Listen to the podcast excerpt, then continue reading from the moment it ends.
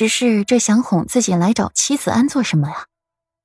就听我的，你回去把那件衣服穿上，保证裴世子对你消气。妻子安拧眉，有些纠结的看着顾阮，看他这根玉器的身子似的，欲言又止。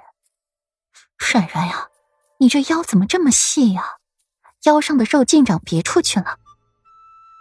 妻子安感慨一句，摸了摸自己长满肉的腰，也不知道这孩子生下来之后多久才能瘦回去。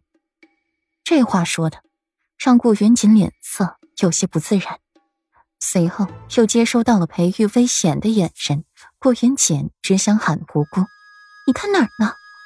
顾阮双手环胸，警惕的看看妻子安，色女，不看哪儿？记得我说的话。穿一下那衣服，你又不会少二两肉，都是你夫君，有什么不好意思的？我告诉你，没有哄不好的夫君，只有不努力的娘子。妻子安又低声嘱咐了顾阮好些。顾阮听后，一脸的狐疑：“小嫂子，这些你在我大哥身上试过吗？”妻子安摇头：“你大哥啊，就是个闷葫芦。”我主动贴上去，搞得我多廉价似的。再说了，我这挺着个肚子都难受死了，哪有功夫搭理他？现在瞧他呀，越看越不顺眼，真是后悔死了。当初怎么就脑子一时发昏，就嫁给你大哥呢？妻子安一副后悔样，语气里多带顾云锦却是满满的嫌弃。屋外的顾云锦听到了自家妻子说的话，脸顿时就黑了。现在你怀了老子的孩子，就对老子看不顺眼吗？还后悔嫁给老子了？裴玉的眼底出现了戏谑，脸上绽放出了笑容，只绽放到一半就僵住了。听到里面自己小妻子说的话，裴玉的脸色也是逐渐黑沉下来。这小美人不好好教训你番，她是不知道什么叫天高地厚了。那照你这么说，我也瞧裴玉不顺眼。我当时怎么就会嫁给他呢？顾阮单手托腮做思考状，刚开始是交易，可到了后来就变质了，不对味儿了。顾阮想起了裴玉，心跳又加快了几分，脸颊也微微发热，脑子里闪现的全都是自己和裴玉温馨的画面。裴世子怎么着你了？裴世子可是平城贵女的梦中情人，也不识好歹呢。提起裴玉，妻子安也是一副欣赏崇拜的模样。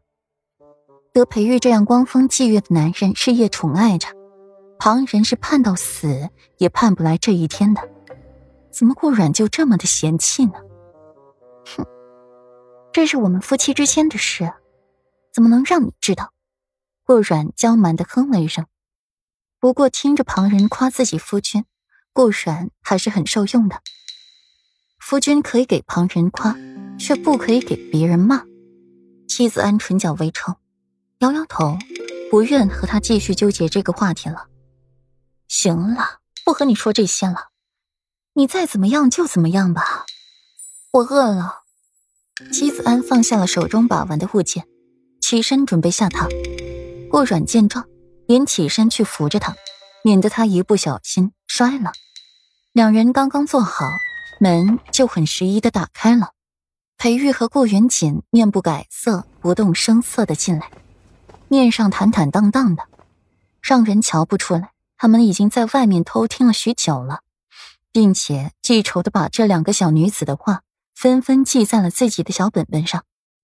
门突然被打开了，顾冉顺势望去。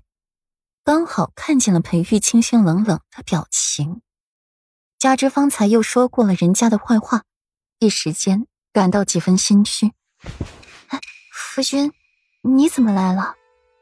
顾阮展开了笑颜，笑得讨好。裴玉冷着一张脸，说话带嘲：“你说本世子怎么来了？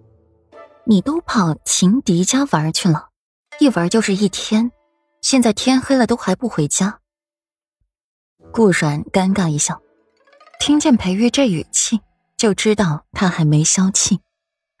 顾阮想起了今早自己说裴玉不举的事儿，这可是大大的侮辱了裴玉作为男人的尊严。